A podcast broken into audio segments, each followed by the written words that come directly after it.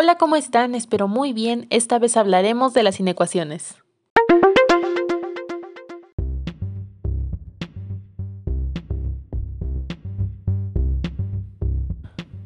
Inecuaciones, bastante raro de escuchar, ¿no?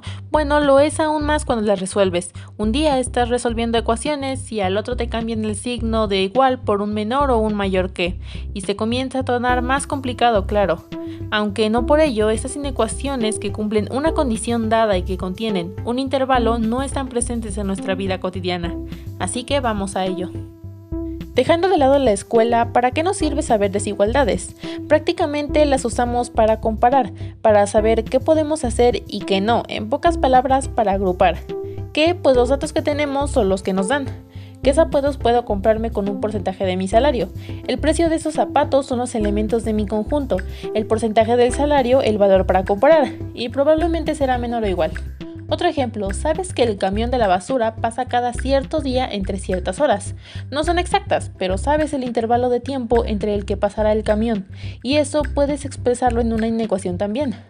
Además, por ejemplo, si quieres saber entre tú y una persona sobre quién puede tener mayor o menor extensión de terreno y tienes un pedazo sobrante, entonces este lo puedes partir a la mitad y cada uno se queda con una parte. Pero quien tenga menor cantidad de terreno va a seguir que teniendo el más pequeño y esta también es una propiedad de las inecuaciones. Ahora bien, sabes sobre inecuaciones, pero ¿cómo esto ayuda a resolver problemas de tu comunidad? Pues aunque no podemos pedir milagros, felicidades.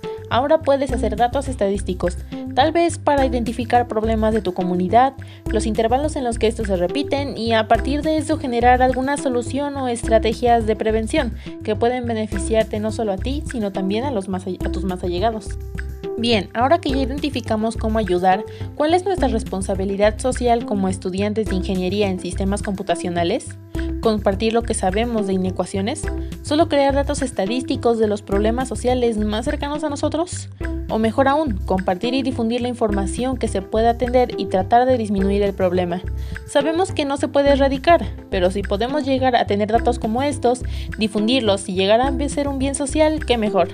Así que sí, las inecuaciones son importantes por más difícil que se nos haga resolverlas. Y eso fue todo esta vez. Recuerda, cuídate, abrígate, pórtate mal y no te pierdas la siguiente emisión. Chao.